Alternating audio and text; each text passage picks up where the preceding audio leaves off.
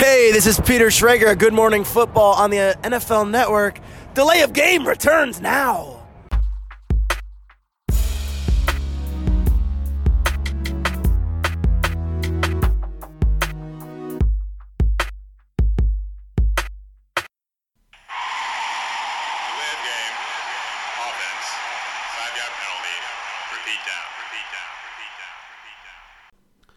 Im Gegensatz zu vielen anderen Menschen tun wir uns das nicht Woche für Woche an und zählen die Sonntage durch, die es noch sind, bis die neue Saison losgeht. Stattdessen machen wir einfach munter weiter Podcast. Delay of Game, der Football Podcast, Episode 76. Ich begrüße den Christian. Hallo. Ja, heute sind wir zu zweit. Äh, letzte Woche war der Max hier, heute bist du mal wieder da. Ähm, ich glaube, bis zum nächsten Podcast zu dritt wird es noch ein Weilchen dauern, aber gut. Ja, wir klären als erstes natürlich, wie könnte es anders sein, die Bierfrage. Ja, ich habe einen Stauder Ruhrtyp. Bin Okay. gespannt. End, ehrlich wie das Ruhrgebiet steht drauf. Okay, das ist also hier aus Essen, Essen, ja, ja. ein helles. Ne, wunderbar. Wir lieben ja auch hier im Podcast das Bierchen-Bierchen. Das ist ja von Stauder auch. Ähm, und ich habe äh, die letzte Dose aus Atlanta vom Super Bowl. Äh, Creature Comforts Brewing. Und das Ganze heißt Tropicalia. Und es ist, wer mich kennt, natürlich ein IPA. So, dann erstmal Prost. Prost.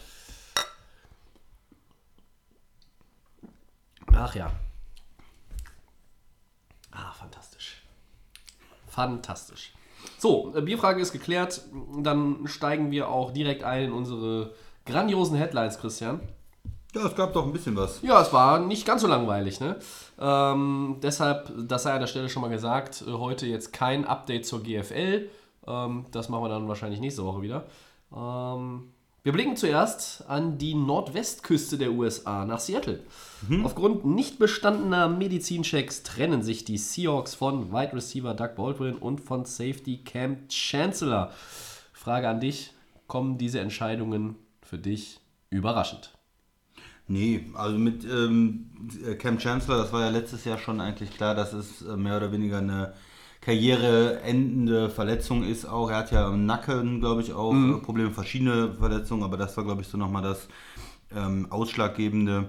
Und ja, es war, hat sich ja bei Seattle dieser Umbruch im letzten Jahr auch schon angekündigt, ähm, dass ähm, äh, Earl Thomas weg ist, auch sein, sein Partner, ja, mit, er hat ja mit ihm zusammen äh, die Safety-Position da bei den Seahawks ausgefüllt. Das heißt, der ähm, Chancellor, der Strong Safety, äh, sehr physisch, sehr gut auch gegen den Lauf und, und äh, in, der, in der Mitte, aber ein bisschen näher am Geschehen. Earl Thomas, der klassische Free Safety, hinten, der äh, gegen den Pass verteidigt und das Ganze zusammenhält. Und ja, er 31, ähm, ähm, ein, mit, ein, ein Sinnbild für diese guten Seattle-Jahre, die wir gesehen haben. Teil der Und Legion jetzt- of Boom.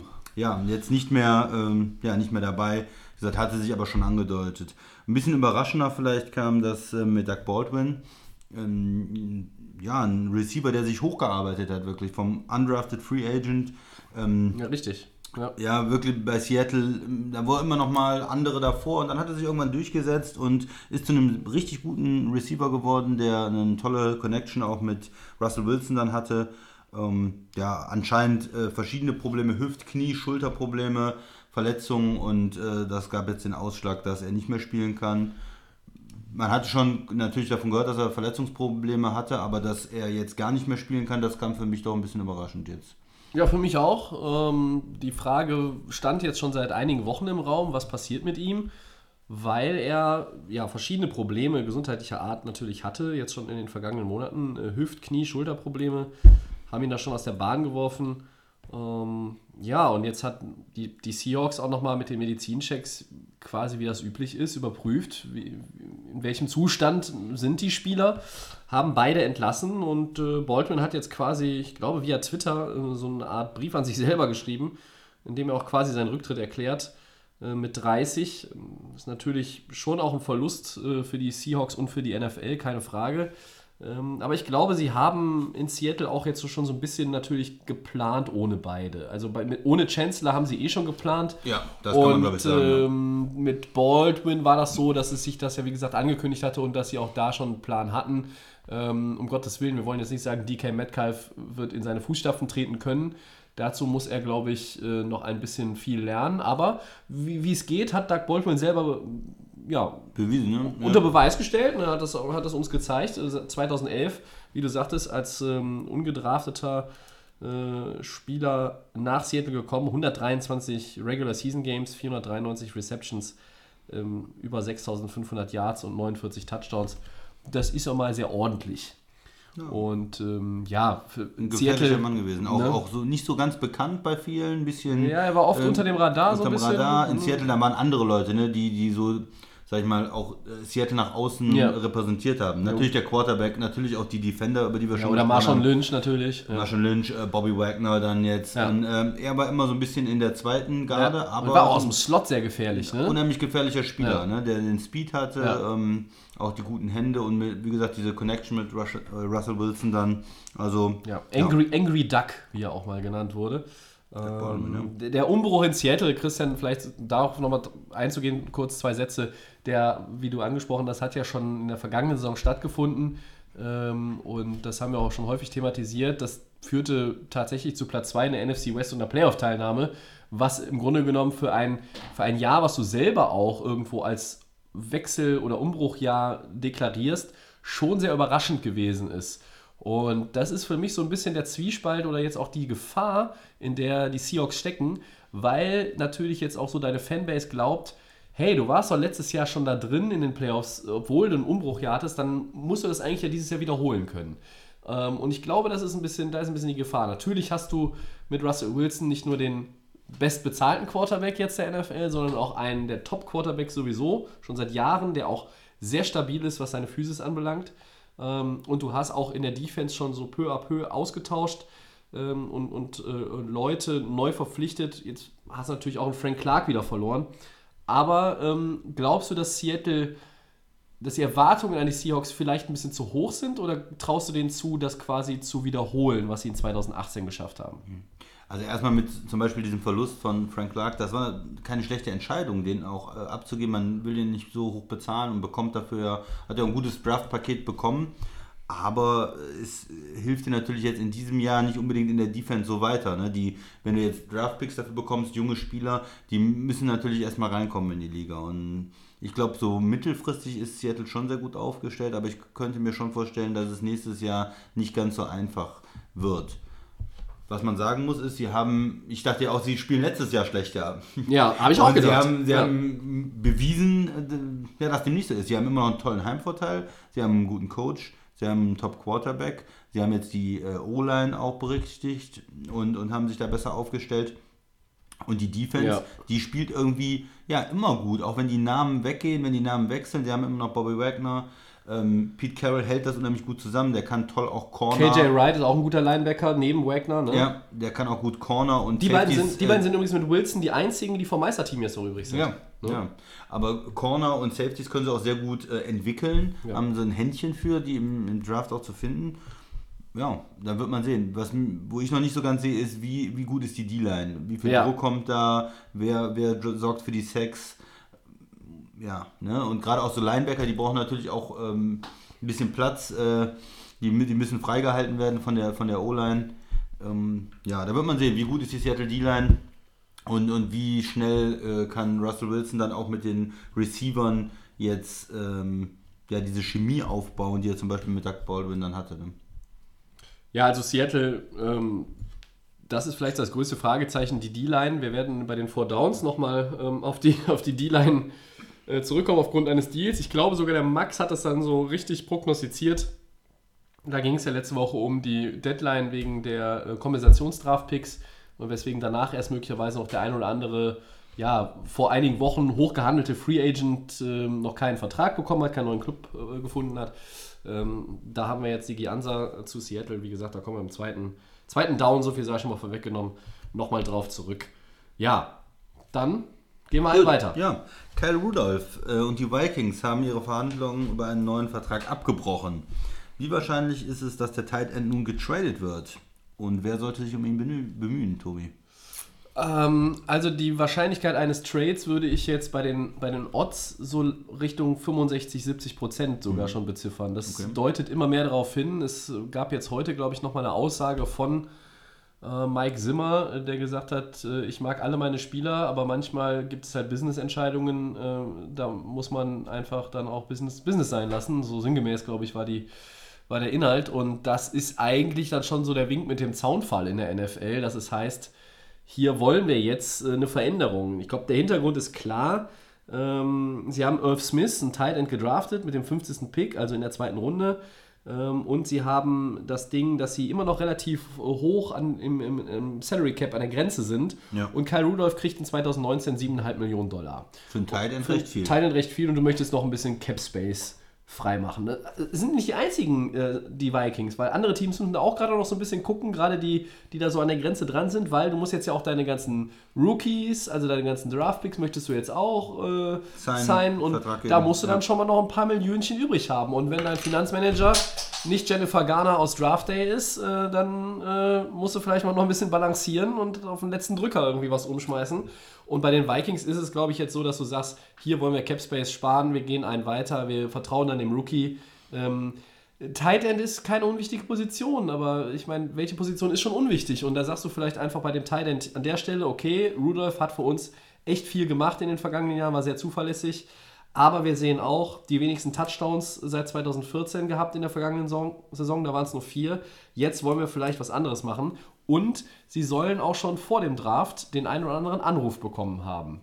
Also ich finde es schon ähm, sehr wahrscheinlich, dass er getradet wird. Wie siehst du es? Ja, erstmal vielleicht zum Spieler ähm, ein bisschen was sagen. Ich mag ihn als Spieler. Ich ähm, habe ihn ja oft gesehen, weil er ja auch gegen die Packers viel gespielt hat. Und da ist er immer ein gefährlicher Mann für Touchdowns gewesen. Ähm, ein guter Tight End, also jetzt nicht ein Top-Tight End der Liga, jetzt nicht jemand, um den man die ganze Offense aufbaut, aber nice to have, ja. Also Ja. wirklich ein, ein guter Mann, den man gut einsetzen kann, gebrauchen kann, der auch blocken kann im Run-Game, ähm, groß, groß genug ist, kräftig genug ist. Ja, er hatte immer noch, du hast es gerade angesprochen, eine, eine nicht so tolle Saison gespielt, aber 600 Yards, vier Touchdowns. Es passt dann halt nicht ganz zum Gehalt. Und ich Ja. glaube, da wollen die Vikings ähm, ein bisschen, ein bisschen ja, eine bessere Balance finden. Es ist ja auch gesprochen worden, eine Verlängerung oder eine Reduktion des ähm, Gehalts. Mal schauen, was wir für Angebote bekommen.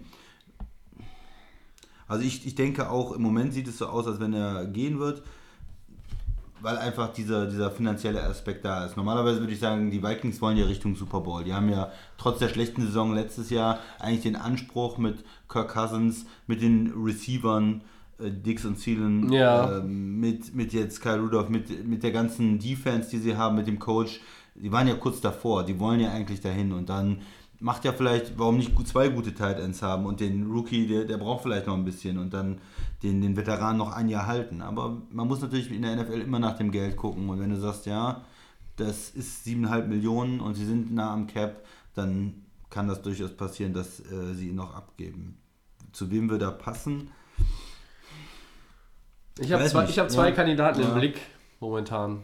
Ähm, auch weil es vom Capspace passt. Also die New York Jets, Hm. äh, das würde auf jeden Fall passen. Und noch zweitmeisten Capspace äh, mit 39 Millionen. Ähm, dick hinter den Colts übrigens, die aber mit äh, Mr. Ebron ja jetzt ihren äh, Traum-Tight End gefühlt gefunden haben. Der Mann, der in Detroit nichts konnte.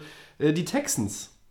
Ähm, könnte ich mir noch vorstellen. Dass sie ihn auch ganz gut gebrauchen können und äh, da auch noch mal eine Anspielstation zu haben, auch weil er äh, jetzt nicht der schlechteste Blocker ist unter den Tight Ends, meiner Meinung nach. Das heißt, ähm, bei den entsprechenden Spielzügen äh, ihn neben den Tackle zu stellen, äh, sollte vielleicht auch noch mal ein bisschen ein paar Prozentpunkte Protection für Deshaun Watson geben. Die kann er ganz gut gebrauchen. Kein Quarterback hat öfter ins Gras äh, äh, geatmet als er. Und ja, deshalb würde ich jetzt mal so Texans und vielleicht die Jets als Kandidaten ähm, in den Raum schmeißen. Aber grundsätzlich jedes Team, das irgendwo auf der Position des Tight Ends noch überlegt, was zu verändern, müsste eigentlich bei den Vikings vorstellig werden. Weil so ein, so ein Tight End von dem Format, den, den hast du jetzt auch nicht immer äh, in greifbarer Nähe, oder? Ich habe ich hab nochmal an ähm, die, die Saints gedacht. Ja. Die sind auch weit oben oder an der Grenze zum Salary Cap. Die haben eigentlich nicht so viel Geld, aber man hat in den letzten Jahren gesehen, die versuchen natürlich jetzt noch einmal mit Drew Brees den Super Bowl zu erreichen. Aber das ist, ne? Und das ist ja ein NFC-Kontrahent. Also das, meine beiden waren Ja, jetzt so in der ja, AFC. Da sagst ja. du vielleicht eher äh, Briefmarke drauf und dann ab dafür. Ja. Aber Ja. ich sehe den, ich sehe den äh, Hintergrund. Das würde auch passen. Nochmal so Ähm, ein schönes Jahr ähm, mit- den Saints, die da in der Offense so Receiver oder vielleicht Tight End da noch eine Ja, Verstärkung die haben knapp brauchen 9 können. Millionen noch Capspace übrig. Also das wäre so für die eigentlich jetzt der letzte Move, den sie überhaupt in der Offseason nach Stand Ja. heute noch machen könnten. Ja, ja. manchmal Äh, kann man da jetzt auch vielleicht machen, die, die Saints machen ja auch gerne, dann geben sie ihm noch eine Vertragsverlängerung und schieben ein bisschen Ge Geld noch ins nächste Jahr, einen Signing-Bonus oder sowas. Möglich, kann man auch Ja. machen, klar. Ja. ja. Also insgesamt muss man einfach, muss man einfach mal sagen, Rudolph ist schon ein, äh, jemand, um den sich die Teams jetzt schon noch bemühen sollten, wenn sie wirklich das Gefühl haben, auf Titan können wir uns noch verbessern. Weil der hilft dir weiter. Und ich glaube, diese vier Touchdowns im vergangenen Jahr, das war auch einfach, da war diese Connection zwischen Cousins und Thielen, Cousins und Dix, die war halt einfach viel stärker. Und mit einem anderen Quarterback hat er, glaube ich, auch noch so viel im Tank, dass man da sagen kann, okay, das geht auch wieder nach oben. Also ich traue ihm eine Saison zu von 850, 900 Yards mit 7, 8 Touchdowns und ich glaube, für 7,5 Millionen musst du dir überlegen, ob du dir die Zahlen dann nicht einkaufst. Ja, ich habe noch ein anderes Team, ähm, die können noch einen Tight End gebrauchen, äh, die Patriots. Ja, aber haben die jetzt nicht noch Ben Watson irgendwie aus dem Retirement Ja, zurückgeholt? das ist- und das ist richtig, Die sammeln ja jetzt wieder so alles Ja. ein, was noch auf dem, auf, am Straßenrand rumsteht. Dontrell Inman als Receiver haben sie noch geholt.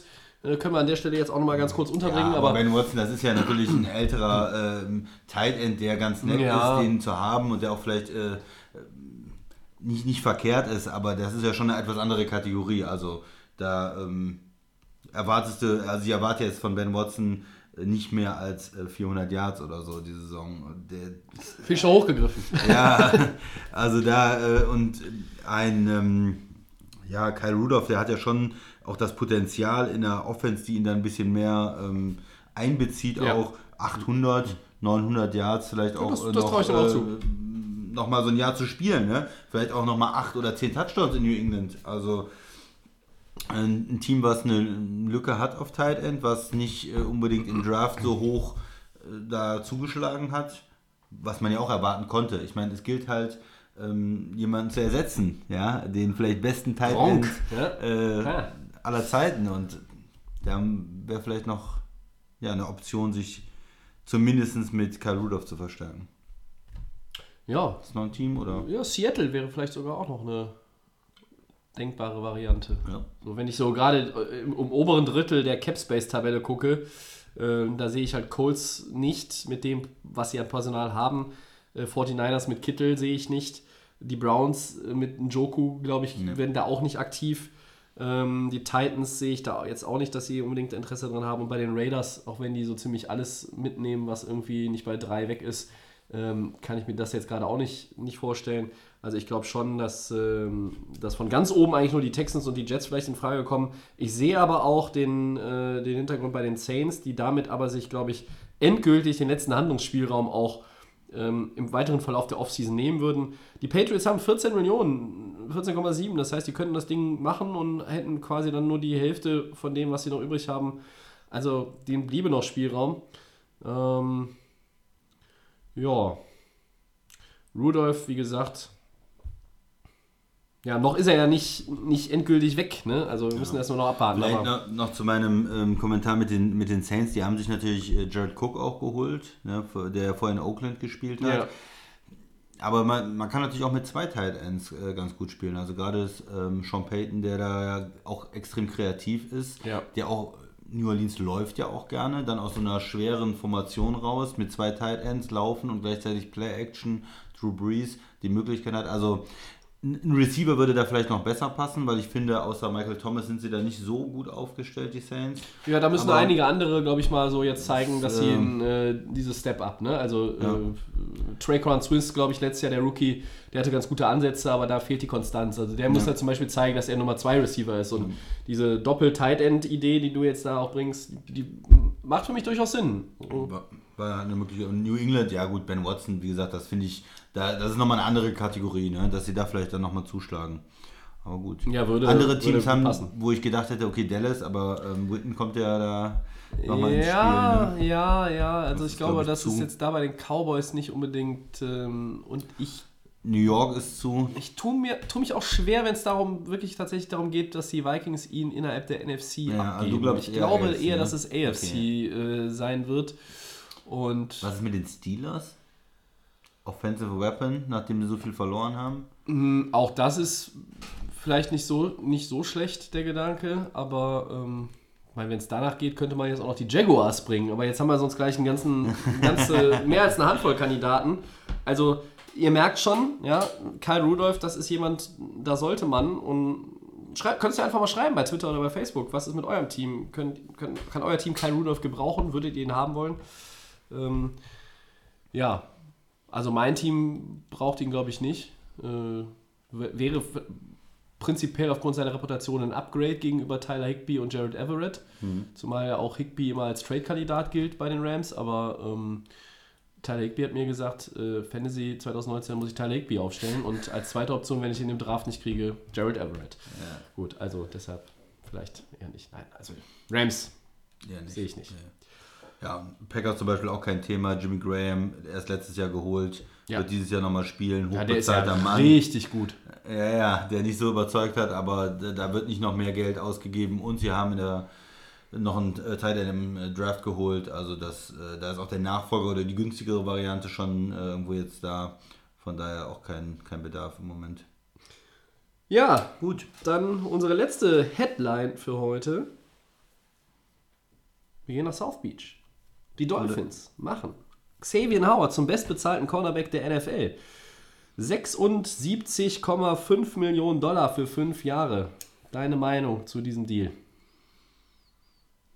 Ja, ist mal wieder ein neuer ähm, Vertrag bei den Cornerbacks. Da hat man nicht so viel Bewegung in den letzten Jahren gesehen. Der äh, letzte, der wirklich den, ja, den Spieler zum Höchstbezahlten gemacht hat, war ähm, von 2016. Das ist immerhin schon drei Jahre her. Ja, unser aller Freund Josh Norman Josh Norman, bei den Redskins. Genau, der war in Carolina. Erst wollten sie ihn halten mit dem Franchise-Tag, dann haben sie ihn doch nicht gehalten. Dann hat, haben die Redskins zugeschlagen. Äh, Josh Norman sicherlich ein bisschen überbezahlt und überbewertet. Nur ein bisschen. Kein schlechter Corner ist, aber halt auch nicht ein absoluter Top-Corner. Also wenn es darum, geht, die Schnauze aufzureißen, ist er ganz klar der Nummer 1 Corner der NFL. Ähm, ja, jetzt ähm, Sabian Howard, der gut gespielt hat. Also das ist auch ein Name, der vielleicht nicht so oft fällt. Oder klar, man hat auch letztes Jahr nicht so viel über die Dolphins gesprochen, keiner hat die in den Playoffs gesehen. Von daher ist es auch nicht, ja, nicht die Bekanntheit eines Reeves oder äh, von anderen Spielern Ja. früher, die jetzt Ja. Top-Gehalt äh, auf der Cornerback-Position bekommen haben. Oder äh, wenn jetzt in, in, Dallas, äh, ne, es gibt ja so Teams äh, oder in Pittsburgh oder New England, die dann immer geguckt werden und äh, jeder hat die im Kopf. Miami in den letzten Jahren ja sch- schlechter und dadurch auch so ein bisschen unterm Radar. Trotzdem sehr guter Corner. Und dann ist es immer so, dass ähm, jetzt so ein Vertrag dann wieder ganz nach oben kommt.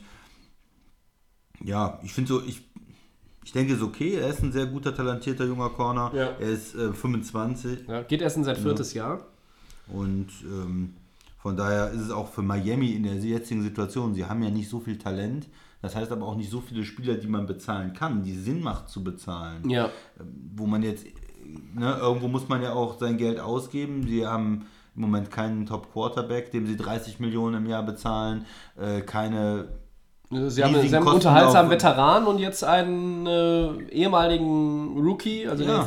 quasi Sophomore, der jetzt. Sehr günstig, ne? Und äh, wenn Ja. man jetzt sagt, okay, man äh, bezahlt den Corner, man packt vielleicht auch ein bisschen von dem Gehalt jetzt in die ersten ein, zwei Jahre, bezahlt ihn da mehr. Ich habe mir die Struktur von dem Deal noch nicht angeguckt, aber wäre vielleicht nicht die schlechteste Idee. Und dann macht er in, in drei, vier Jahren, macht der Deal vielleicht gar nicht mehr so einen schlechten Eindruck, weil dann wieder der Markt sich weiter bewegt hat. Mhm. Ähm, ja, von daher, er war halt auch nicht in der Position wie ähm, Josh Norman damals, äh, wirklich, ich bin Free Agent, alle können mich irgendwie bezahlen, sondern er hatte ja noch einen Vertrag bei den Dolphins, hat nur mit den Dolphins verhandelt und von daher ist der Vertrag aber auch für ihn äh, gut, denke ich. Der ist auf jeden Fall gut. 46 Millionen sollen ja garantiert sein.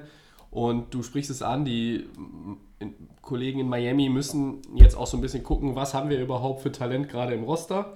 Und sie sind ja schon ein bisschen auf, wir bauen am Team für die Zukunft. Das ist ja jetzt nicht im, im Win-Now-Modus, sondern Nee. es ist natürlich jetzt so, wir, sie haben jetzt Fitzpatrick für zwei Jahre, sie haben sich Josh Rosen geholt, gucken sich den an. Der ist auf dem Rookie-Deal, der frisst jetzt auch nicht viel Dollars auf in den nächsten Jahren. Ähm, mit Howard hast du im Grunde genommen ja mutmaßlich deinen besten Defender an dich gebunden. Das ist dann der, das zentrale Stückchen in der Defense, wo du drumher- drumherum aufbauen musst und möchtest. Und das halte ich für, für eine gute Entscheidung. Und ganz ehrlich, die Deals oder die, die Entscheidungen, die Miami in den letzten Wochen getroffen hat, Die schlecht. gefallen mir Ja. richtig gut. Und ich habe es letzte Woche zu Max gesagt, für mich riecht das nicht mehr alles. Also ich meine, Howard, dieses Howard-Ding ist ja jetzt unabhängig davon, aber auch mit Rosen. Das riecht für mich in Miami nicht mehr alles nach wir tanken. Sondern das, das ist eher so, ähm, wir, wir entwickeln etwas und gucken mal, wohin das jetzt führt. Wir haben nächstes Jahr tonnenweise Draftpicks, äh, tonnenweise Cap Space.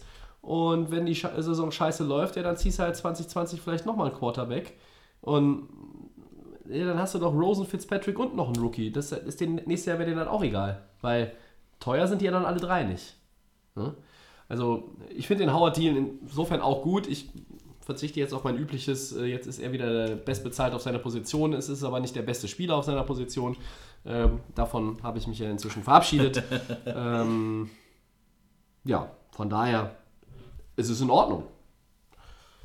Hast du noch was zu den Dolphins? Nö, das passt. Ich gucke immer auf die, auf die, auf die Helmtabelle bei uns hier und, und denke so, ob die Dolphins nicht vielleicht doch wieder Zweiter werden in der Division, weil die Patriots werden die Division gewinnen. Ähm, selbst wenn die die ersten sechs Wochen noch in Ferien sind in der Saison, wenn sie die Division gewinnen können. Und der Rest, naja, ich weiß nicht. Ich, so, ob die Jets es dann wirklich auf die Reihe kriegen, Buffalo, Miami. Ich glaube, das ist noch ein offenes Rennen dahinter. Naja, Also ich finde die Entscheidung auch nicht schlecht, aber ich glaube schon, dass die Saison nicht so gut wird jetzt. Also es sind eher Entscheidungen für die Zukunft dann. Ja, ja, ja. Aber ich glaube ja. auch nicht, dass sie total abkacken werden. Also, dass Miami die Nummer 1 Pick 2020 hält, schließe ich hier und heute offiziell aus. Das will ich nicht ausschließen. Ich schließe es aus. Ich glaube ich glaub nicht, dass sie so schlecht sein werden. Da werden andere, andere sich äh, am Ende ernsthaft drum bemühen. Andere Teams werden, werden vielleicht auch Verletzungen noch haben oder einfach eine scheiß erste Hälfte spielen und dann werden die auch sagen, okay, Klodeckel auf, Saison rein, abspülen, Klodeckel zu und dann wird Miami. Die werden, ich glaube nicht wirklich nicht, dass sie, dass sie das irgendwie abschenken, die 2019 in der Kampagne. Das, ist, von dem Gedanken bin ich weg. So, von den Headlines sind wir auch weg, wenn du nichts mehr hast. Nee. Und dann äh, spielen wir eine Runde Over-Under. Haben wir lange nicht mehr gemacht. Bietet sich aber heute an. Noch so ein paar, ja, Headline-würdige ähm, Aussagen würde ich jetzt nicht sagen, aber ähm, deshalb gibt es jetzt auch nur zwei. Ich fange mal an. Die Cowboys beginnen, Christian, offenbar mit den Vertragsverhandlungen mit Doug Prescott. Meine Frage an dich: Wird ein neuer Deal dem Quarterback mehr oder weniger als 33,5 Millionen Dollar pro Jahr einbringen? Ja, ich hoffe weniger. Under gehe ich da. Also ich denke, er wird schon gut bezahlt. Ähm, kriegt einen langfristigen Vertrag. Ich denke, sie werden es auch machen. Aber ich hoffe mal, dass sich, ich denke über 30, aber zwischen 30 und 33 in dem Bereich, Ja. vielleicht 32 über die Zeit äh, einpendeln. 33,5 ist Aaron Rodgers. Deswegen habe ich den jetzt mal so rausgepickt. Ja. Der ist die Nummer 3 in der, äh, in der Schon Hackordnung wieder- da momentan. Schon wieder übersprungen worden von zwei. Ist Ja. äh, schnell, krass, wie schnell das immer geht. Könnt ihr mal kurz Aber- sagen, wer davor steht? Ja, Russell Wilson mit 35 jetzt, der gerade seinen neuen Vertrag dann unterschrieben hat und äh, Ben Roethlisberger, der einen kürzeren Vertrag unterschrieben hat, aber auch mit 34 Mhm. im Schnitt ähm, da ist. Aber ich, ich denke mal, Dak Prescott ist ja auch ein, ein schwieriges Thema. Er ist ein junger Quarterback, der extrem günstig war einfach jetzt die letzten Jahre. Für mich ist er schon in der Lage, da irgendwie die Mannschaft zu führen. Aber er ist auch nicht so ein absoluter Top-Quarterback bis jetzt. Und ich denke, Dallas wird ihn weiter verpflichten wollen und den langfristigen Vertrag machen wollen. Aber ich glaube nicht, dass sie da wirklich jetzt sagen müssen, wir, wir legen 35 Millionen pro Jahr auf den Tisch und er unterschreibt sonst nicht. Also ich glaube schon, dass er auch für 32, 33 irgendwie sowas unterschreiben wird. Also muss ja Tobi. sagen, dass jede Million eigentlich zählt, weil auf Dallas kommen ja, Ja. noch ein paar andere Sachen zu. Ja. Äh, Vertragsverhandlungen mit Ezekiel Elliott, Vertragsverhandlungen mit Amari Cooper und du willst im Grunde genommen deinen Top Quarterback, deinen Top Running Back, deinen Top Receiver der vergangenen Saison langfristig an dich binden. Das ist kein Geheimnis, das wissen alle, dass die Dallas Cowboys genau das vorhaben und das wird dann extrem schwierig. Jetzt hat man schon gehört, mit Prescott werden sie wohl diesen Deal versuchen in der Offseason noch zu machen. Deshalb wird Amari Cooper ein bisschen warten müssen. Deshalb glaube ich schon wieder, dass Amari Cooper in der Saison 2019 nicht mehr so toll sein wird wie in der Saison 2018, weil er da so ein bisschen vielleicht beleidigt ist, dass er da hinten anstehen muss. Das wäre auch nicht das erste Mal, dass so ein Fall eintritt. Aber da ist halt auch noch dieser Elliott-Deal und insgesamt, ähm, ich sag, es wird over, trotzdem. Over. Ja, weil ich einfach die, die, die, die Messlatte, die immer weiter gesetzt wird, ich sag nicht, dass er über den Wilson-Deal geht, aber ich glaube schon, dass er sich bei, bei irgendwo sah, bei, bei, Big Ben vielleicht diese 34 Millionen oder, oder was einpendeln könnte. du so einem, so, einem, so einem jungen Mann nicht verkaufen und sagen, pass auf, okay, ähm, Aaron Rodgers ist, ähm, der hat den Super Bowl gewonnen Ja. und viele sagen, er ist der beste Quarterback der Liga. Russell Wilson hat den Super Bowl gewonnen. Ja. Und, die, die, Und wenn die Alten weg sind, ist er der beste Quarterback der ja, Liga. und, und, und Rotelsberger hat auch einen Super Bowl gewonnen und so. Ja. Und du bist einfach nochmal Ja. äh, ein bisschen weiter unten. Wir bezahlen dich höher als Andrew Luck, äh, als, als andere junge, aufstrebende Quarterbacks, äh, die noch keinen Super Bowl gewonnen haben, aber du bist noch unter dieser absoluten Elite irgendwo. Ich würd's mir Du, wünschen. Ähm, reißt dich jetzt erstmal bei 30 Millionen ein oder so. Ich würde es mir wünschen, dass man das, dass man das hinbekommt in Dallas, weil wie gesagt, jede, mehr, ne? jede, jede Million, die du quasi da sparst, die kannst du ja auch den anderen noch irgendwo mitgeben. Und hier muss ja einfach auch der, der, das große Ganze gesehen werden bei den Cowboys, dass du halt auch die anderen Topstars behältst und an dich binden kannst langfristig. Ich glaube, ähm, also ich würde mir wünschen, dass du recht hast mit Under. Ich glaube aber, es äh, mit, mit Over, dass es tatsächlich höher gehen wird. okay. Und das, und das, obwohl du völlig recht hast. Das ist halt genau. Ne, Also die, diese die, die, die Ringe am Finger, die die anderen haben, hat er nicht. So. Aber äh, wenn wir uns ein Jahr zurückerinnern, als, als Deals gemacht wurden, da waren Ja. wir noch knapp unter den 30 Millionen. Ähm, da war Kirk Cousins die Nummer 1. Und wie viele Super Bowl-Ringe hatte Ja. der? So. Aber wenn du ihn verkaufen kannst, immer, du verdienst mehr als Cousins, mehr als Stafford und, und diese. Ne? Aber- Also mehr als Stafford sollte er auf jeden Fall verdienen, meiner Meinung nach. Aber gut, das ist vielleicht eine andere Geschichte. Ja, die gehen wir mal weiter. Äh, Mike Rammers haben die Giants einen O-Liner verpflichtet. Ähm, kassieren die G-Men in 2019 mehr oder weniger als die 40,56. Also 40 waren es äh, als Durchschnittswert in 18 und Ja. äh, 40,5 jetzt als Over-Under. Also mehr als 40 hatten die äh, 16 Teams, die äh, die meisten hatten und 40 und weniger hatten dann die ab Platz 17 bis 32 in der Tabelle. Äh, und die Giants hatten in der vergangenen Saison, äh, ich habe es nachgeschaut, 47. Ähm, nur fünf Teams waren schlechter. Die Packers, die Raiders, die Seahawks, die Cowboys und die Texans. Unfassbar eigentlich, dass die Seahawks als drittschlechtestes Team in dieser Wertung die Playoffs erreichen konnten. Ja, aber auch die Cowboys waren in den Playoffs. wenn Stimmt, anders. die waren auch drin und die waren noch schlechter. ja. Und die Texans waren auch drin und die waren. Okay, also streichen wir das einfach. Die waren alle. Ja, komisch. Und warum haben die Packers das dann nicht geschafft? Weiß es nicht. Das, Das stimmt, das war der Gedanke. So. Das hatte natürlich auch ein bisschen was damit zu tun, dann wie lange der Quarterback vielleicht äh, den Football Ja, das verspielt. natürlich. Na klar. Sicher. Aber klar, die Lions, äh, das sind natürlich die Texans, wissen wir alle, zum Beispiel eine Line, die sich verbessern muss. Ne? Bei Ja. den Cowboys lag es zum Teil auch an dem äh, eben besprochenen Quarterback, nicht nur an der Line. Richtig. So. Ähm, over, Ja, under. Ich sage under. Under. Ich glaube, dass die, dass die Giants irgendwas mit äh, 39 äh, runter vielleicht Richtung 35, 36. Ich glaube, dass sich das schon deutlich verbessern wird. Äh, wenn wir jetzt mal bei, bei 16 Spielen mit, mit 38 rechnen oder 39, dann sind das immer noch zweieinhalb im Schnitt. Das ist jetzt auch nicht so geil, aber es ist halt schon, wäre eine deutliche Verbesserung. Insgesamt glaube ich, ähm, ich habe es ja letztes Jahr dem Christian immer versucht zu verkaufen. Er hat dann recht behalten. Die äh, Giants O-Line war eine Katastrophe. Ähm, ich glaube, dass sie dieses Jahr schon einen Tick besser wird als letztes Jahr. Wie, wie gut sie wird, wird die Zeit zeigen, aber ich sage auf jeden Fall hier under. Ich stimme dir da mal zu. Ich gehe auch mit Under. Was ist ja Weil, hier Giants-Liebe vom Christian? Die Giants äh, Offensive Line, die hat sich doch verbessert jetzt. Äh, sie haben es einfach extrem viel ähm, da rein in- investiert. Soldier spielt äh, Left Tackle, haben wir gesagt. Der ähm, letztes Jahr Rookie war der Guard, wie heißt der? Der Left Guard spielt mit so einem Der Hernandez? Hernandez. Ähm, right Guard haben sie jetzt den Seidler geholt. Ja. Und äh, haben jetzt einen neuen Right Tackle geholt mit dem Rammers. Das heißt, da hast du natürlich schon extrem viel in die O-Line auch Ja. äh, investiert und, und Also von den Namen her ist sie jetzt deutlich Namen her besser. Ist sie deutlich besser und ja, das ist, ist schon was jetzt. Ich glaube schon, äh, das ist überdurchschnittlich, was sie da jetzt haben.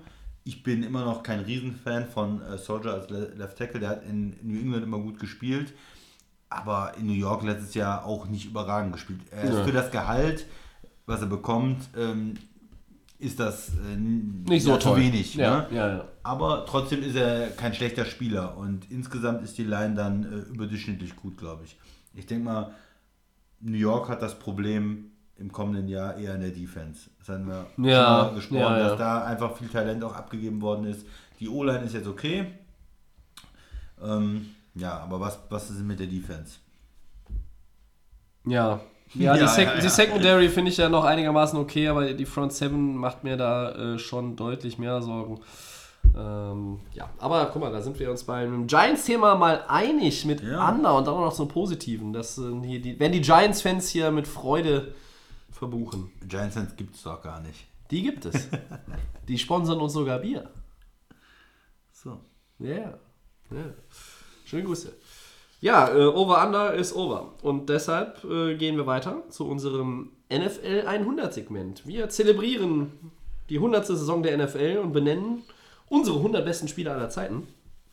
Nach Teil 1, 10 Legenden längst vergangener Tage, haben wir heute uns rausgepickt 10 nicht mehr aktive Defense-Größen. Und ich weiß, dass von diesen 10 Leuten, ich gucke jetzt gar nicht mehr auf den Zettel, aber ich würde sagen, mindestens 6 oder 7 der Christian richtig gut findet Ja. und, oder fand. Vielleicht sind es sogar mehr. Eigentlich aber alle. Eigentlich alle, okay. Aber, Aber, ich, ich ja. wollte, jetzt, wollte jetzt bloß Wirklich. nicht äh, zu hoch greifen, aber 6 oder 7, da war ich mir sicher. Äh, die- die hätte ich sogar direkt sagen können, welche das sind. Aber gehen wir jetzt mal einfach durch. Wir haben es so ein bisschen äh, diesmal geordnet äh, von der, von der Front äh, Seven nach hinten ins ja, Defensive Backfield. Und der erste, Christian, ähm, ist wer? Ist Mr. Zahnlücke, Michael Strahan. Äh, Defensive End von den Giants, äh, ja, wir müssen jetzt ja immer noch äh, immer irgendwas Tolles sagen über die Spiele. Sie sind einfach alle großartig. Man kann jetzt bei jedem sagen, das ist ein großartiger Spieler. Aber um da mal was rauszugreifen, 22,56 hat er geschafft aus 2001. Immer noch Rekord. In einer Saison hat noch nie jemand mehr Sex geschafft. In den letzten Jahren haben wir ein paar Mal gesehen, Wir haben ja in der letzten Saison darüber Ja, gesprochen, ob ja, Aaron Donald es könnte, knacken ja, könnte. Er hat dann am Ende ein bisschen in der äh, statistischen Kategorie geschafft. abgebaut. Das ist halt auch schwer, weil du hast 16 Spiele. Und ähm, ja, das sind ja, du musst ja 1,4 irgendwas, glaube ich, aus dem Kopf jetzt überschlagen pro Spiel.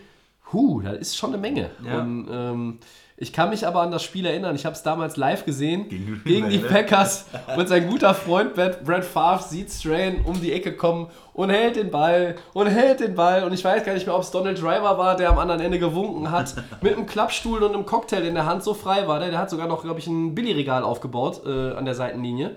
Ich glaube, du Äh, übertreibst jetzt ein bisschen. Ja? Und dann hat Brad Favre so lange gewartet, bis Michael Strahan ihn umgenietet hat und quasi den Rekord aufgestellt hat. Äh, Man kann auch sagen, er hat sich für ihn hingelegt. ja, ja. man vielleicht sagen. Ja, das ist quasi wie eine Absprache im, äh, im äh, World Heavyweight Fight äh, bei der WCW früher oder sowas, ja. Also das war ähm, ist also so ein Ding, was mir auch immer in Erinnerung geblieben ist. Aber das ist eine unfassbare Zahl. Strahan, der auch den Super Bowl natürlich gewonnen hat, äh, mit den Giants Super Bowl 42. Ich muss die römischen Zahlen umrechnen. Gegen wen war das damals, Tobi, vielleicht? Äh, gegen, äh, äh, ah, das waren doch die, die, äh, die Sonst eigentlich sonst gewinnen. immer gewinnen. Genau, Ja, ja, gegen okay. England. Ja, ja, ja, okay, ich wollte es nicht sagen. Ja, Michael Strahan, ähm, der Und seine diese- ganze Karriere auch bei den Giants Ja, gespielt und man hat. muss auch sagen, diese Giants-Team, auch dieses äh, Giant, äh, Giants-Team, was dann den Super Bowl gewonnen hat, hat sich ja dadurch definiert. Durch den Pass Rush, durch die Front Seven. Ja, Ne? Er war da einfach äh, der absolut dominante Spieler, der ja auch so die ganze, das ganze Team geprägt hat. Ne? was die Amerikaner dann gerne nennen, diese Disruptive Force, ne? Also einfach dieser, dieser Typ, der den, der den Gegner so aus dem Takt bringt, weil er einfach auch eine, eine Urgewalt, eine Physis und eine Spielintelligenz vereint, die dann den Gegner vor Probleme stellt. Und das war halt bei Kollege Strahan ja, 15 Jahre der Fall. Hat dann auch eine, ganz nette Karriere noch danach eingeschlagen, ist äh, ja ein Medienvertreter heutzutage, wie man das so wunderbar zusammenfassen kann. Good Morning America heißt es, glaube ich. Ne? Da ist er im, im Frühstücksfernsehen, im amerikanischen, ist er seit Jahren aktiv, sehr beliebt äh, bei Gästen, bei Kollegen. Ähm, Michael Strahan. Äh, und dann mache ich mal weiter. Ja. Der nächste, das ist einer, den du auch sehr, sehr gerne gesehen hast. Ich aber auch, muss ich sagen, auch wenn er natürlich ein streitbarer Charakter war, dazu kommen wir gleich noch. Ja. Das ist Ray Lewis, ähm, Linebacker, und der hat auch seine ganze Karriere bei einem Team verbracht, Christian, den Ravens. Ja. Und er hat zweimal den Super Bowl gewonnen, den Super Bowl XXXV, 35 für alle Nichtrömer. Und das ist dann der andere 47 äh, mit äh, Harbour noch an der Seitenlinie. Und 35 war natürlich dieses Ding ähm, gegen die Giants. Ja. Und Strahan. Ja. Ja. Ray Lewis, ähm, Super Bowl MVP. Ach ne, eigentlich hätte der, der Max hat gesagt, du sollst das sagen, aber du kannst es ja gleich nochmal sagen. Ähm, und er war zweimaliger Defensive Player of the Year, Ray Lewis. Defensive Player of the Year. Ja, diese. Jeder kennt das, ein Linebacker, der einfach äh, die Defense prägt, von dieser Mittellinebacker-Position. Ne? Da bist du genau im Zentrum der, der Defense, super physisch. Er hat ja immer die Leute auch ähm, aufgeputscht mit seinen, mit seinen Ansprachen vor dem Spiel, diese ganze Ravens-Defense ähm, mitgeprägt. Ähm, gegen die konntest du ja jahrelang überhaupt nicht laufen. Das haben ja manche Mannschaften haben es schon gar nicht mehr versucht, Ja. gegen die irgendwelche äh, Laufspielzüge, sondern ähm, haben dann nur noch versucht, ähm, ja, vielleicht äh, da mal einen Pass anzubringen, aber extrem gute Defense und mit Ray Lewis als, als Schlüsselspieler da in der Mitte. Ja, er ist nicht so um- umsonst zweimal äh, Defensive Player of the Year geworden, kann gegen den Lauf, gegen den Pass verteidigen, in der Mitte Turnover kreieren.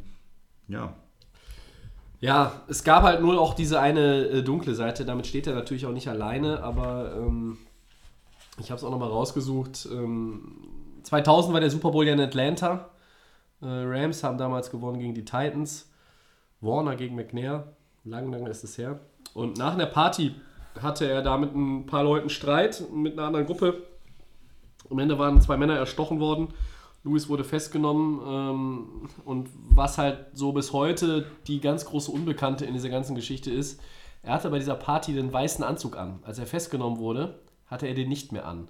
Und der Anzug ist nie gefunden worden und ähm, deshalb ranken sich bis heute halt auch immer noch diese Mythen und Geschichten und Vermutungen, dass Ray Lewis halt doch da ähm, deutlicher involviert war, als es letztlich die Verurteilung ähm, ja, ausgesagt hat. Bewährungsstrafe wegen Falschaussage, Behinderung der Polizeiarbeit und äh, musste noch ein Drittel der Gerichtskosten ähm, an die, äh, ja, bezahlen und hat dann sich drei Jahre oder vier Jahre später auch noch mit äh, ja, den Angehörigen der Opfer, ja, da gab es noch eine sechsstellige äh, Dollarzahlung. Also das sind alles so Sachen.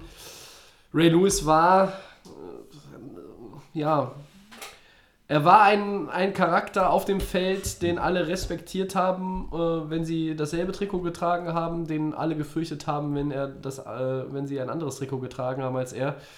Und ja, das lag halt, glaube ich, auch, oder liegt halt vielleicht auch bis heute sogar noch immer wie so ein Schatten über ihm. ja. Äh, es ist nie aufgeklärt worden. Wenn man ihn heute darauf anspricht, äh, blockt er das alles ab, ähm, verweist einfach auch darauf, wie die Rechtsprechung war ja. ähm, macht das gar nicht mehr zum Thema. Ähm, ja, Stichwort O.J. Simpson, ähm, da die NFL und äh, ja, Gewaltprobleme à la Kari- Kareem Hunt oder Tyreek Hill, über die wir aktuell so sprechen oder in den vergangenen Monaten gesprochen haben. Das Ja, begleitet das die Liga schon immer. Ja, ist hier noch ein bisschen was anderes. Es ist halt äh, auf der einen Seite noch viel schlimmer. Ja, Mord, natürlich. Ja? Auf der anderen Seite ist es aber auch wiederum, es gibt keine Filmaufnahme davon. Es ist äh, eine Sache, wo vielleicht viel oder Indizien dafür sprechen, dass er was damit zu tun hatte. Aber es Also so viele bewiesen Experten wurde, ne? sagen, er beteiligt war er irgendwie schon, Schon, daran. ja, also, dass er das Messer in der Hand hatte, ähm, sagen dann viele möglicherweise nicht, aber Ja. äh, dass er halt schon da jetzt äh, eine Rolle gespielt hat, das gilt für viele als sicher. Äh, wie gesagt, er ist nicht des Mordes verurteilt worden. Er konnte seine Karriere fortsetzen.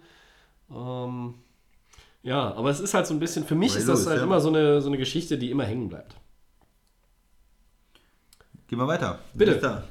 Äh, Brian Urlacher, der Linebacker der Bears, auch ein ähnlicher ähm, Typ vielleicht als, als Linebacker, äh, hat er diese unglaublich guten Jahre in der Defense auch bei den Bears geprägt, unter äh, Lovie Smith, dem Head Coach, wo sie einfach nur durch die Defense auch äh, in, den, in den Super Bowl äh, einmal gekommen sind gegen die Colts. Ja, mit Rex Grossman konnte man da nicht unbedingt alleine reinkommen. als Also der, der hat es nicht gerissen damals, sondern es war schon die Defense. Und er war achtmal im Pro Bowl. Und äh, er hat halt diese Rolle auch gespielt. Ähm, Cover 2. Das heißt, dieser Linebacker, der Mittellinebacker muss auch extrem weit nach hinten gehen. Der muss extrem ähm, im, Passspiel auch extrem weit, äh, fast wie ein Safety so tief gehen. Ja, und er hat, hat da eigentlich auch noch mehr im, im Passspiel oder gegen den Pass gemacht als ein Ray, Ray Lewis. Ja, Ne? ja, würde ich schon sagen, ja. Und ja, da war ein äh, extrem intelligenter Spieler, von allen geschätzt, auch von den Quarterbacks, die gegen ihn gespielt haben, die wussten, was, auf was sie sich da einlassen müssen. Und äh, ja, für die Bears einfach ein absolut äh, toller Spieler, einer, mit dem sich auch die Fans identifizieren konnten. War ein bisschen schade beim Abgang, er ist dann ja, äh, hatte noch ein Jahr Vertrag, ist glaube ich entlassen worden oder sowas. Ja. Also war nicht so ganz äh, das, was man sich vielleicht gewünscht hätte. Ähm, am Ende hat dann kein, kein, kein Team auch mehr gefunden, hat glaube ich nur bei den Bears gespielt. Aber Der Stirnaffe. während er gespielt hat, ähm, in, in seiner Hochzeit, ein äh, ja, extrem guter Linebacker. Auf jeden Fall. Also für, immer für mich war er einfach auch physisch ein, ein überragender, überragender Athlet, der, der äh, glaube ich auch, das ist auch so ein, so ein richtiges äh, Gym-Animal gewesen, der, der unheimlich viel auch in der Offseason gemacht hat, äh, um, um da immer äh, ja, die Grundlagen zu schaffen für die neue Saison. Ein sehr, sehr physischer Linebacker. Ähm, ich fand ihn ich würde jetzt fast sagen, boah, also, also äh, mindestens genauso physisch wie Ray Lewis. Also ich kann mich auch daran erinnern, wenn wir Packers geguckt haben, egal wer dann der Quarterback bei den Packers noch war oder schon war, ähm, Ja, der erste Blick an der Line of Scrimmage ging immer in Richtung Chicago Bears 54. Wo steht eigentlich Urlacher? Was macht er? Was, was, was kann ich in Kommt seinen er, Augen ja, lesen? Kommt er? Lässt er sich zurückfallen? Oder was dirigiert er da gerade? Und äh, das äh, ja, war nicht nur bei den Packers so, dass dann der ein oder andere Quarterback dann lieber nochmal eine Auszeit genommen hat, wenn er diesem Mann gegenüberstand. Defensive Player of the Year war er auch, 2005. ja, und der nächste ist vielleicht einer der schillerndsten Defender aller Zeiten, nicht nur in der National Football League. Das ist Dion Sanders, Christian, Cornerback. Primetime. Primetime Dion Sanders und ich hab's auch noch mal so äh, mir vergegenwärtigt. Ich habe ihn eigentlich immer mit Falcons, 49ers, Cowboys und Ravens in Verbindung gebracht, dass er auch bei den Redskins noch mal war, als vorletzte Station seiner Karriere. Ist äh, in meinem Kopf irgendwie nie so richtig angekommen. Ja. Ich weiß auch nicht warum. Aber wie gesagt, fünf Stationen. Er hat Super Bowl 29 und 30 gewonnen. Ähm, und ja, für, für uns Neun, das war mit den Cowboys dann. Äh, 29 und 30. Oder mit 49ers und Cowboys. Das Muss- war das mit den äh, Cowboys, meine ich. Beide? Ähm, jetzt muss ich, muss ich zurückrechnen. Genau. Ja, der, das war halt so ein Cornerback, der, der war Quatsch, natürlich mit den Niners. mit beide mit den Niners. wir, wir, wir reden ja über, also 29 ist 95 gewesen. Ich muss jetzt hier äh, erst einmal erst einmal zurückrechnen und ähm, 30, das ist klar, das war ein Jahr später. ja, Äh, da hat er mit Dallas gewonnen. ja das ne, also es war ich meine, 1 und er ist 1. gewechselt ja, ja. und äh, dann haben die Cowboys nämlich gewonnen. Das, so, so hatte ich es im Kopf. Ja, also Cowboys war, war ich mir eigentlich sicher, nur das mit den Niners, das hatte ich jetzt, es ist von 19 rück zu, okay, ja, okay, okay. 29 und 30, also das ist aber doch richtig, oder? Ja. Doch, 29 und 30, also zweimal Champion mit unterschiedlichen Teams. Äh, welche Erinnerungen hast du an Dion Sanders? Ich muss ganz ehrlich sagen, als er in der Blütezeit seiner Karriere war, habe ich noch nicht kein gut- Football nee, geguckt. Das stimmt. Aber von den Highlights ist halt ein ein Corner, der jetzt nicht dafür bekannt war, äh, gut zu tackeln oder so, aber extrem guter Cover Corner und wenn er den in seiner Hand hat, den Football dann, war es ja auch jemand, der sofort äh, eigentlich dafür gesorgt hat, dass es ein Touchdown ist. Also jemand, der extrem gut im Return-Game dann ist. Sind auch Instinkte wie ein Receiver, ne? Ja, der Zack ist der, ist der Football weg und dann geht es in die andere Richtung. Und äh, für diese Highlight-Plays hat er auch gelebt. Ne? Also sag ich mal, der wollte jetzt nicht den Running Back für äh, drei Yards tackeln, sondern der wollte schön den Pick holen und dann 80 Yards in die andere Richtung laufen. Also das, äh, so, so, muss man ihn sehen und ähm, kann man sich ja mal ein paar Highlights angucken. Der absolute Highlight-Corner, könnte man sagen. Ja. ja. Äh, persönliche Fußnote vielleicht an der Stelle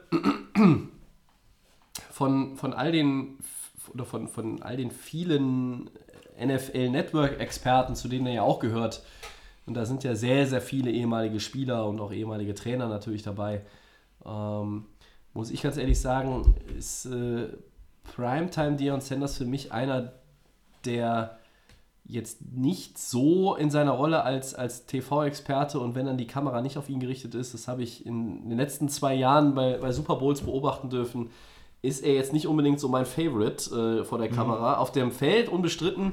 Ähm, er ist natürlich, hat natürlich auch irgendwie noch immer so durch seine Art immer noch einen Zugang zu den Spielern. Aber im Gegensatz zu vielen anderen Experten beim NFL Network muss ich sagen, wenn die Kamera aus ist und der Scheinwerfer nicht auf ihn gerichtet ist, ist ja auch ganz anders, als wenn das Licht an ist. Mhm. Und da ist er dann auch ähm, etwas schwieriger, ja, mit ihm irgendwie in Kontakt zu treten, ihn anzusprechen. Ähm, da ist er dann doch auch sehr diva, finde ja. ich. Und das sind ganz, ganz viele andere, die ja mindestens genauso viel gewonnen haben oder, oder fast so viel ge gewonnen haben und, und teilweise auch bessere Karriere noch hatten. Die sind das nicht. Also, äh, ich füge jetzt mal einfach nur als Beispiel eine Daniel Tomlinson an. Okay, der hat keinen Super Bowl gewonnen, aber natürlich auch eine äh, glorreiche Karriere gehabt. Oder ein Kurt Warner. Das sind äh, auch ein Tony Romo, der keinen Super Bowl gewonnen hat, aber das sind Leute, die, die sind dann schon auch so ein bisschen, äh, also zumindest aus meiner Wahrnehmung heraus, äh, etwas zugänglicher als Dion Sanders. Aber Primetime. Ist ja, er ist, ein, er ist ein besonderer Typ äh, und deshalb ist er vielleicht auch immer noch ein besonderer Typ, auch wenn seine Karriere schon ein bisschen weiter zurückliegt. Und ich glaube, er der Einzige, ich glaube, er ist der Einzige auf dieser Liste heute, den ich nie im Fernsehen habe spielen sehen. Ich glaube, selbst hm, ja, doch, bei den übernächsten ja. beiden bin ich mir sicher, ja, ja, dass ich beide gesehen habe. Der erste sowieso, der, der kommt aber auch der danach mit demselben Namen. Aber äh, eine Sache zu Sanders dürfen wir noch, äh, das weiß ja nicht jeder, Christian, wir wissen das. Primetime spielte auch professionell Baseball. Und äh, er halt zwei lustige Rekorde, die vielleicht Kyler Murray immer brechen kann, man weiß es nicht. Vielleicht auch Russell Wilson. Äh, beide sind ja auch äh, große Baseballtalente. Dion Sanders hat es nämlich mal geschafft, an einem Tag, an einem und demselben Tag, ein Spiel in der National Football League und der Major League Baseball zu bestreiten. Und, nicht am selben Tag natürlich, aber er hat es auch geschafft, ähm, neben dem Super Bowl auch in der World Series zu spielen. Und das hat bis heute auch kein anderer geschafft. Ja, das spricht dafür, was für ein Athlet er auch ist. Ne? Ja, das war er wirklich. Ja. Also das ist, das ist auch, glaube ich, sein Trumpf gewesen äh, äh, schlechthin. Ne? Also diese Athletik. Ähm, viele, viele Leute in den USA sagen, bis heute hat es keinen athletischeren Cornerback oder Safety oder sonst was, Linebacker oder müssen vielleicht doch eher in die Secondary gehen, gegeben als äh, Dion Sanders. Ja. Gehen wir weiter. Charles Woodson. Das ist einer deiner Favorites, das ja, weiß ich. Das weiß der, ich hat, ja. der hat für die Packers gespielt, war vorher bei den Raiders äh, Corner hat äh, jahrelang extrem gut als Cornerback gespielt und hat dann sogar am Ende der Karriere nochmal den Schritt gemacht äh, zum Free Safety ja. und hat da auch extrem gut gespielt. Hat da einfach dieses Auge gehabt, hat dann in ganz vielen verschiedenen Rollen gespielt, äh, geblitzt, Quarterback-Sex gemacht, äh, hinten den Pick geholt. Ähm, war überall quasi in der Defense, äh, schwer auszurechnen. Ähm, ja, hat äh, mit, den, mit, mit Green Bay den Super Bowl auch gewonnen und äh, ja, 60 Interceptions und 20 Sacks. Äh, also das heißt. Der, der einzige Spieler, der, glaube ich, äh, diese Kombination hatte bis ja, heute. Da, da, sieht man, dass er beides konnte, dass er ja. natürlich überall war sozusagen. Hat auch äh, immer, wenn dann irgendwo äh, Forced Fumble war oder eine Fumble Recovery, irgendwie war Woodson dann irgendwie doch dabei. Also das war schon toll, ihn auch als ähm, Free Safety dann hinterher zu sehen. Was, äh, da hat man nochmal so für seine Talente nochmal äh, im Herbst seiner Karriere eine tolle Rolle gefunden gehabt und das ähm, hat er wirklich sehr gut gemacht. War dann ganz am Ende nochmal bei den Raiders äh, und neunmal im Pro Bowl. Ja.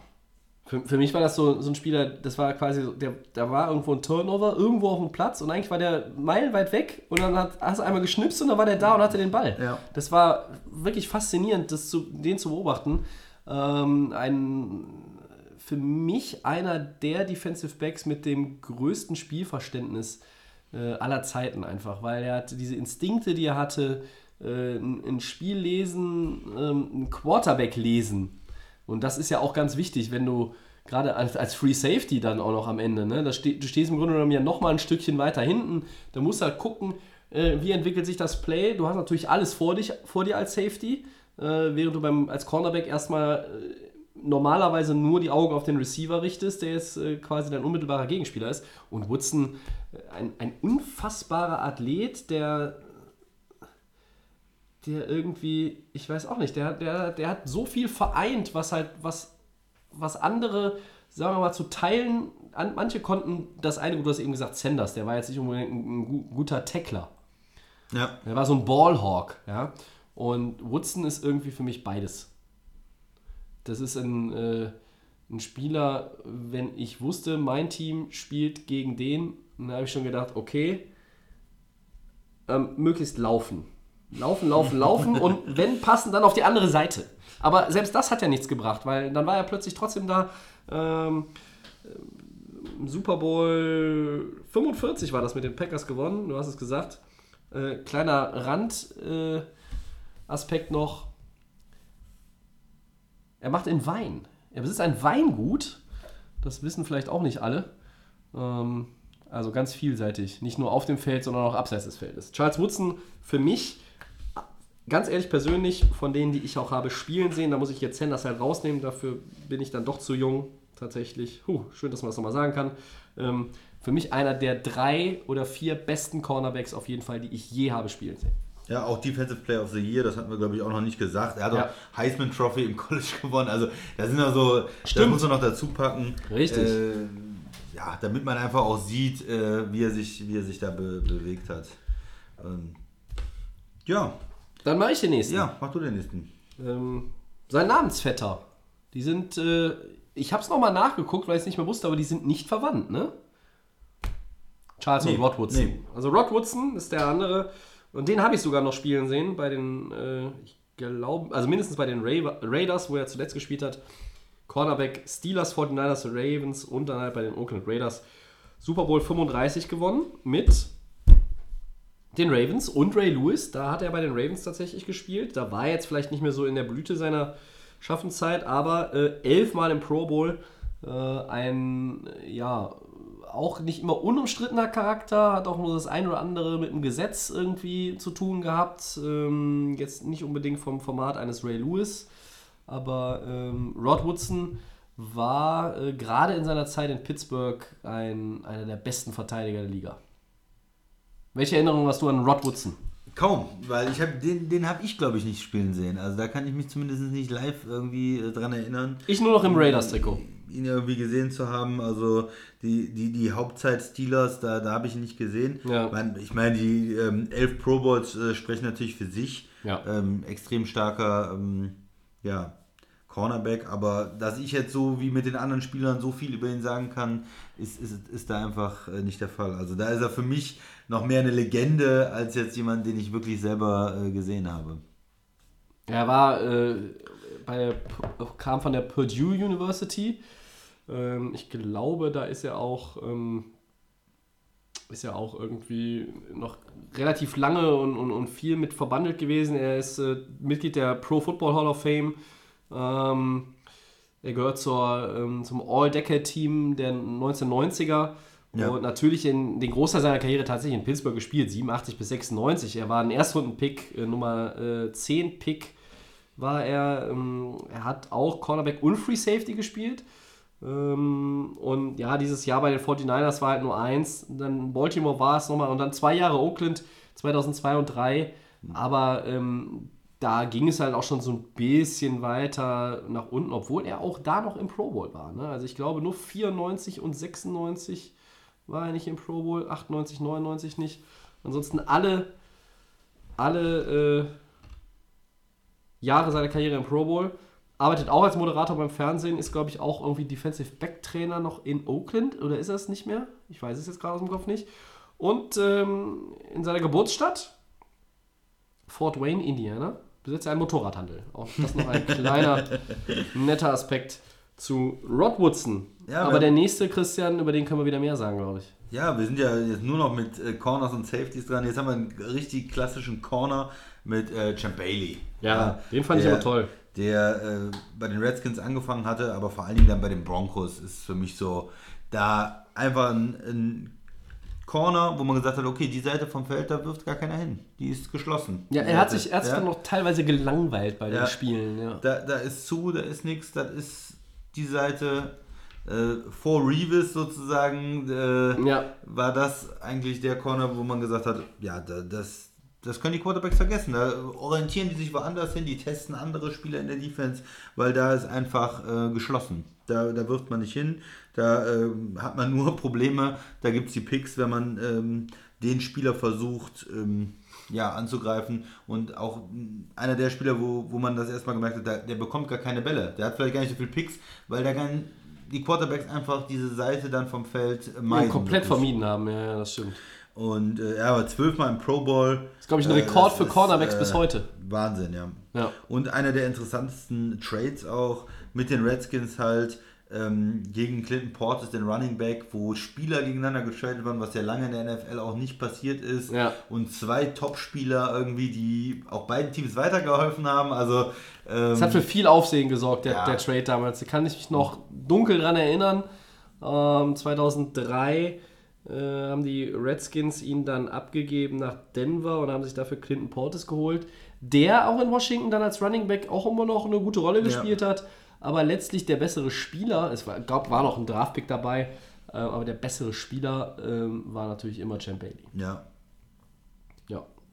Ja, was soll ich noch ergänzen? Also außer, dass ich das einer der Corner war, die ich immer am, am liebsten gesehen habe, äh, genau wie, wie Woodson, äh, Charles Woodson, das sind äh, für mich von dem, was ich halt auch live über Jahre im Fernsehen gesehen habe, fantastische Cornerbacks. Und jetzt wechseln wir, glaube ich, mal die Position.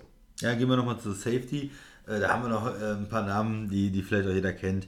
Also Troy Polamalu, der Safety der Steelers, der ähm, da hat man auch immer jemanden im Kopf, der ganz nah an der Line auch zwischendurch war Ja. und dann geblitzt hat, der den Snap-Count extrem gut timen konnte und der Richtig. dann auch Sex geholt hat, Fumble produziert hat, der diese, diese Physis der Steelers Defense auch mitgelebt hat und da einer der Top Safeties ähm, Ich würde sagen, er hat sie War, ne? verkörpert wie kein zweiter. Ja. Ne? Also äh, Defensive Player of the Year 2010, achtmal im Pro Bowl, zweimal Super Bowl Champion.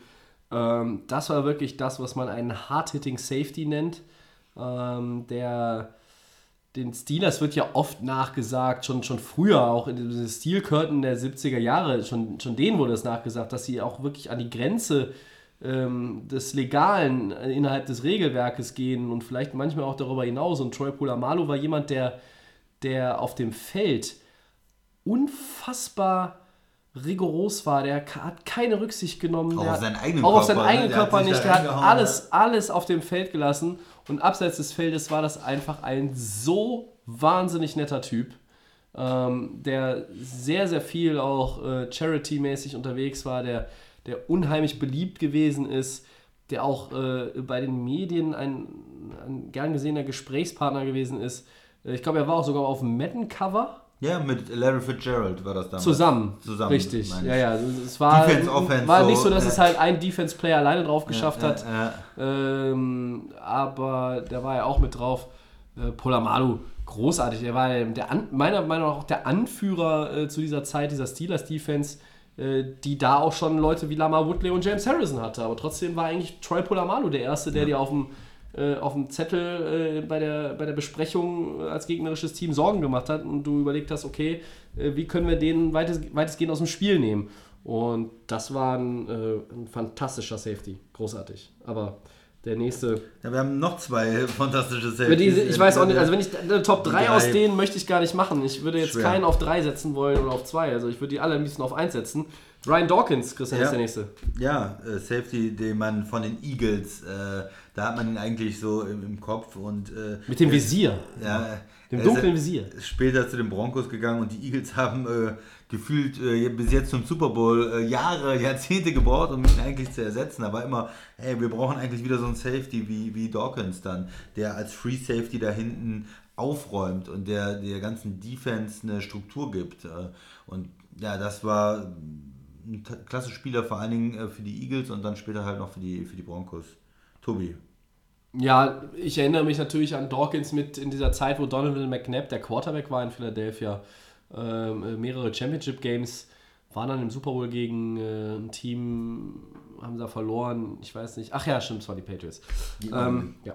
Äh, das war für mich so auch der modernste Free Safety eigentlich zu der damaligen Zeit, weil keiner hat das hat die ganzen Elemente des Spiels so gut verkörpert wie er. Das war dann Polamalu kam quasi dann erst so danach richtig auf. Dawkins ist halt vielleicht so, so ein, ich glaube, ich habe jetzt nicht nachgeguckt, aber ist ein Ticken älter als der, der gleich noch kommt und halt auch äh, als Polamalu. Und ähm, ja, der hat, das, der hat das wirklich geprägt.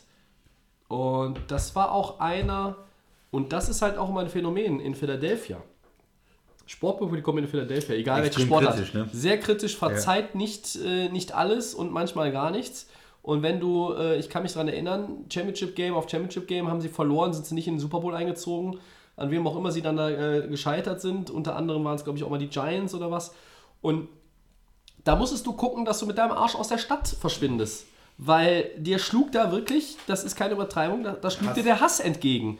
Und Brian Dawkins ist aber jemand gewesen, der davon meines Erachtens nach eigentlich immer ausgeklammert wurde. Also die Fans haben ihm äh, eigentlich immer alles verziehen, großenteils, größtenteils, weil ähm, er hat eigentlich kaum Fehler gemacht. Also er war wirklich Mr. zuverlässig in der Defense. Äh, ganz toller Safety.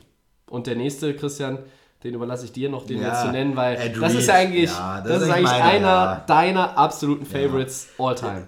Genau, ich würde ihn dann noch über die beiden, du wolltest keine Reihenfolge machen, Nee. aber ich würde ihn noch über die Nee, beiden nee, vorgenannten, kann ich- kann ich nicht würde ich. Ed Reed nochmal äh, drüber stellen. Okay. Habe ich noch lieber gesehen dann als, ähm, als die anderen, der auch ganz starker Free Safety, der von hinten das Spiel gelesen hat. Ich kann mich da erinnern an, an Spiele zwischen äh, Peyton Manning und Ed Reed mehr oder weniger, also Ja. Baltimore gegen Indy. Äh, in den Playoffs, wo, wo, wo keine Touchdowns passiert sind, wo man damit äh, so, eine, so eine Offense, die man äh, kaum kontrollieren konnte damals, äh, wie in Indianapolis, die dann mit Field Goals kommen mussten, weil Ed Reed einfach da hinten aufgeräumt hat und viel zu gefährlich war. Wenn man da den weiten Pass versucht hat, dann war das immer ja, direkt eine, eine Interception. Ja, Sinnbild mit ähm, Ray Lewis zusammen für diese extrem guten Ravens Defenses, die wir über die Jahre gesehen haben. Direkt als Counterpart sozusagen zu äh, den Steelers, äh, dann auch in Richtig. der, in der North.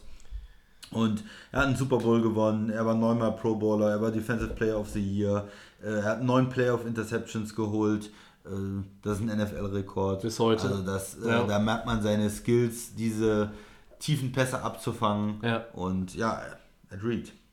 Ja, so das letzte Bild von Ed Reed jetzt äh, aus der Öffentlichkeit war natürlich das Enshrinement in die Hall of Fame äh, jetzt kürzlich und ähm, ich glaube, ich weiß gar nicht, ob irgendjemand von denen, die wir heute aufgezählt haben, nicht in der Hall of Fame ist. Ich habe es nicht nachgeguckt, ich vermute, es sind alle drin. Ähm, aber da einfach auch die Freude, die er hatte. Er hat hat sich wirklich tierisch gefreut und es war für ihn so eine Ehre, wo ich mir gedacht habe, Kollege, das ist doch gar keine Frage, dass du da reingehörst. Und er hat sich wirk- wirklich richtig darüber gefreut, dass er dieses Jacket bekommen hat, dass er jetzt zu diesem illustren Kreis in Kenton, Ohio gehört. Ähm, Ich habe übrigens, einer ist noch nicht in der Hall of Fame, äh, Charles Woodson, weil Charles der hat noch bis Woodson. 15 gespielt. Stimmt. Der kann erst nächstes Jahr rein. ja, für mich In ein First. First Ballot Hall of Famer. Davon kann man Aber vielleicht die anderen sind, glaube ich, alle drin, oder? Nee, die anderen haben alle vorher aufgehört. Ja, ja. Ich glaube, ich glaube, die müssten alle drin sein. Also, wenn Rod Woodson drin ist, sind alle anderen garantiert auch drin. Also, Polamalo, Dawkins müssten auf jeden Fall drin sein.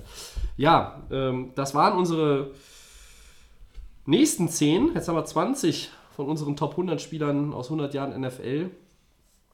Ähm, wenn die Zeit es erlaubt, und das wird kommen, dann werden wir natürlich alle die nochmal auflisten. Nicht in einem Ranking, sondern einfach nur in einer ganz normalen Liste in unserem äh, Blog.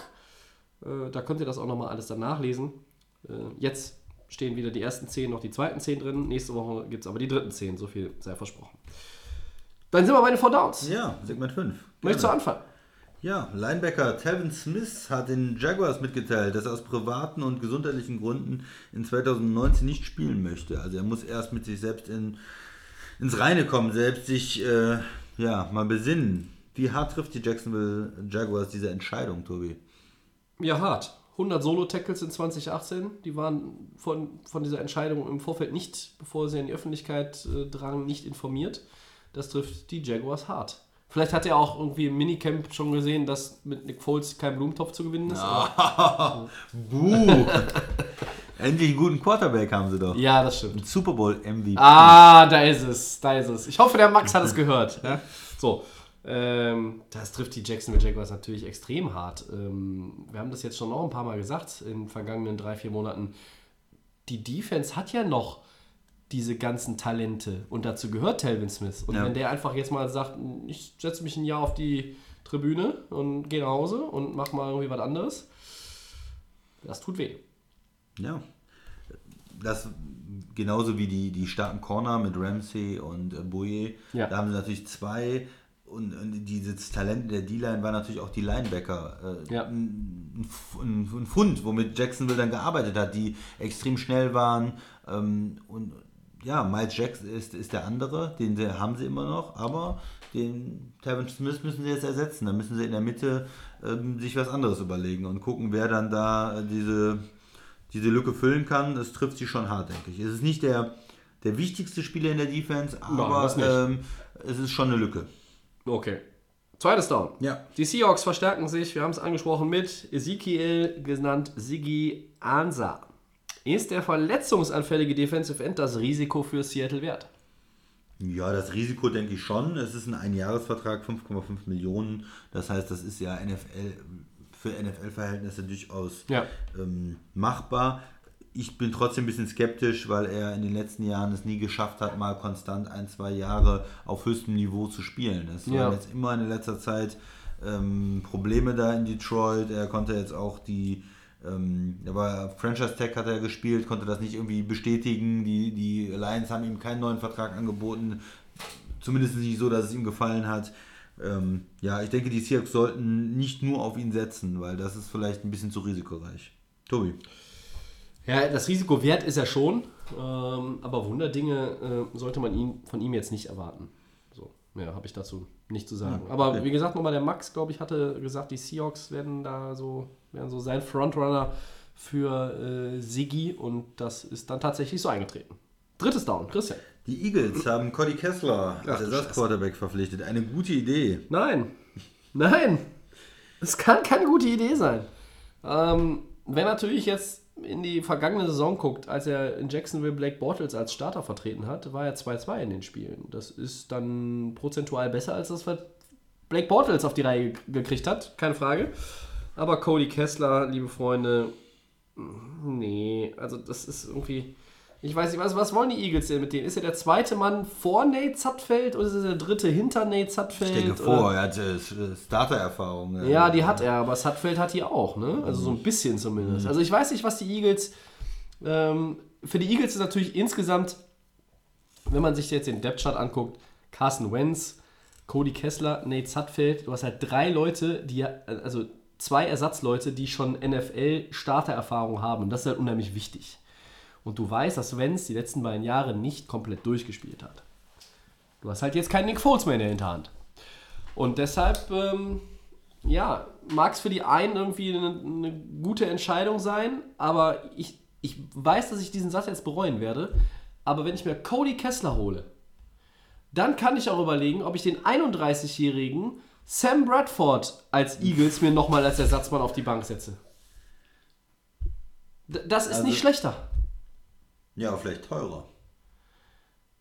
Ja, das mag richtig sein, wobei Sam Bradford hat so viel Kohle eingesackt in dieser Liga, den müsste man auch davon überzeugen können, für 3 Millionen zu unterschreiben für ein Jahr. Also du sagst, nein, keine gute Idee. Nein.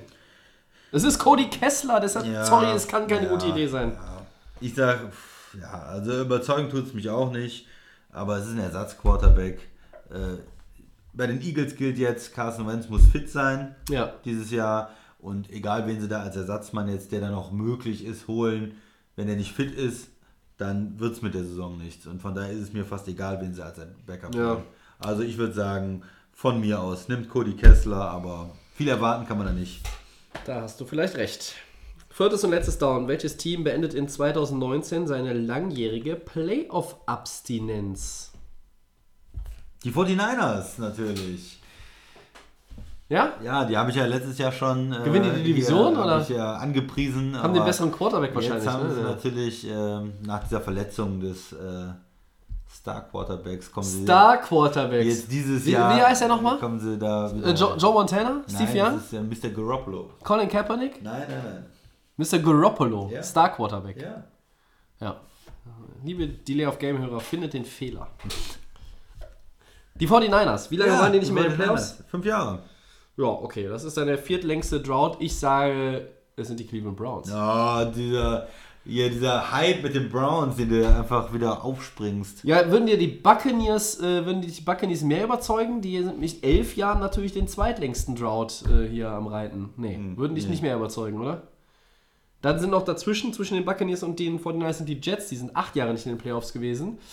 Äh, ich sage aber tatsächlich, es sind die Browns. Man, also wenn es jetzt um die Frage geht oder um eine Antwort auf diese Frage, dann muss man die Cleveland Browns jetzt nehmen. So. 16 Jahre nicht in den Playoffs und dann quasi mit der Saison 17 Jahre nach dem letzten Wildcard-Game gegen die Pittsburgh Steelers Cleveland mal wieder in den Playoffs. Ist meine Prognose. wahrscheinlich 100 andere Leute auch sagen. Ja, natürlich. Die sind ja sogar Wir- äh, wir haben- Geheimtäter auf dem Super Bowl. Ja, wir haben gehört. 100 Leute gefragt. Nennen Sie Ja. ein Team, das lange nicht in den Playoffs war und 2019 reinkommt. Ja. 49ers. Ja. ja ich glaube, die Browns sind die Top-Antwort. Okay. Ja. Aber ihr könnt uns ja schreiben, wer äh, eurer Meinung nach da der heißeste Kandidat ist. Das würde uns mal interessieren. Bei Twitter und bei Facebook könnt ihr das nämlich tun. At NFL. Den kostenlosen Podcast, den wir jetzt nach, äh, für diese Woche nach etwas mehr als 76 Minuten gleich beenden, findet ihr bei Soundcloud, bei, äh, wie heißt das andere Ding, iTunes und bei The Fan FM. Richtig. Gut, dass ich die anderen immer hier sitzen habe, sonst kriege ich das nicht zusammen. Ähm, wir sind nächste Woche auch wieder da. Ähm, ganz sicher mit dem Max und mir. Wer sonst so da ist, werden wir mal schauen. Wir bedanken uns fürs Zuhören. Und dann haben wir noch irgendwas vergessen? Nö. Ja, ich habe noch eine Sache. Ja, Nutzt die Demokratie. Geht zur Europawahl wählen. Das wollte ich noch sagen. das ist gut. Du bist Mach nächste Woche nicht da und nicht dann da. ist die Wahl und deshalb ist das Ja, ein ganz. Jetzt mal- werden wir hier mal politisch. Ja. Macht mal den Valomat, findet da schon irgendwas. Ja, habe ich gemacht. Du hast mir geschickt, den Valomat habe ich gemacht. Da Ja. kamen äh, ganz komische Sachen bei raus, muss ganz Ja, ehrlich sagen. musst du das mal, mal Vielleicht habe ich zu oft einfach, ist mir egal, in der Mitte Ja, irgendwie ausgewählt. Aber du wirst schon was finden, Tobi, auch du. Ja, ja, auch, ja, bin ich mir sicher. Ja. Nutzt die Demokratie. Kann ich, kann ich die Sean McVay-Partei auch wählen oder ist sie nur in den USA? Gibt Vielleicht so viele Sachen, vielleicht gibt es die auch mittlerweile. Okay, ja gut. Ja, äh, also Europawahl, Aufruf vom Christian. Schreibt euch das hinter die Ohren oder in die Hand oder macht euch ein Post-it und klebt ihn an den Bettpfosten, was auch immer. Ähm, und wer immer noch meint, Delay of Game würde in der Sommerpause auch viel zu viel irgendwie an Zeit, es dauert zu lange, höre hör ich auch immer wieder aus meinem privaten Umfeld. Wir würden den Podcast ja hören, aber es ist zu lange. Ja, dann unterteilt den doch einfach. Äh, Stoppt nach 30 Minuten und hört euch die nächsten 30 Minuten danach an und den Rest dann. Äh, so machen das andere auch. Äh, wir haben es heute wieder geschafft, zu zweit, äh, ohne wirklich spektakuläre Themen 78 Minuten zu labern. Ähm, das ist vielleicht auch die Erfahrung aus 76 Episoden. Wir wünschen euch viel Spaß damit. Bis nächste Woche. Ciao.